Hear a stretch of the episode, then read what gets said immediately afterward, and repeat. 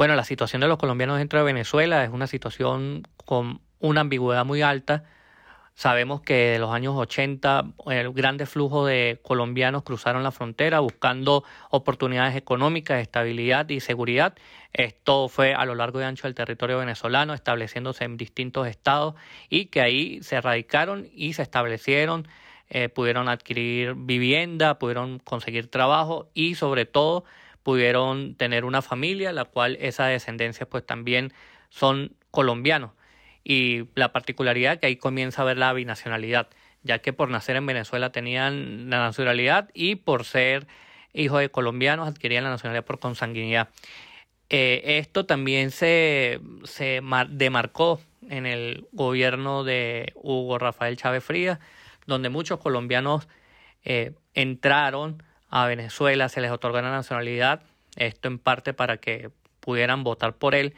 y fueron beneficiarios de muchos de los beneficios sociales que otorgaba la revolución en ese momento, misión vivienda, entre otros. Ese flujo eh, fue hasta parte del gobierno de Rafael Chávez Fría, eso se detuvo ahí,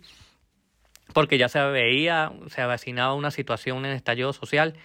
y lo cual eh, se evidenció en el primer periodo de Nicolás Maduro, la cual la situación económica, social y política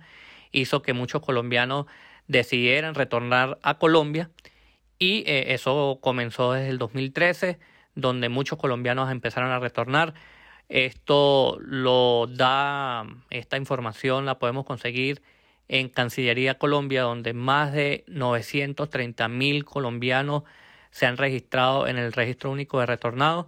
eh, por las diferentes razones, situación económica, eh, situación de inseguridad. Y bueno, esto también hay que recordar que más de los 2.500.000 eh, retornados o personas que vienen desde Venezuela hacia Colombia, en esa gran cantidad hay lazos de consanguinidad, lo cual son también colombianos que estaban dentro de Venezuela. Actualmente no podemos contar con un número sólido ya que las relaciones consulares, que son los que indican la cantidad de personas que se encuentran dentro de Venezuela, en este caso los colombianos, pues desde el 18 de febrero del 2019 que se no hay relaciones consulares,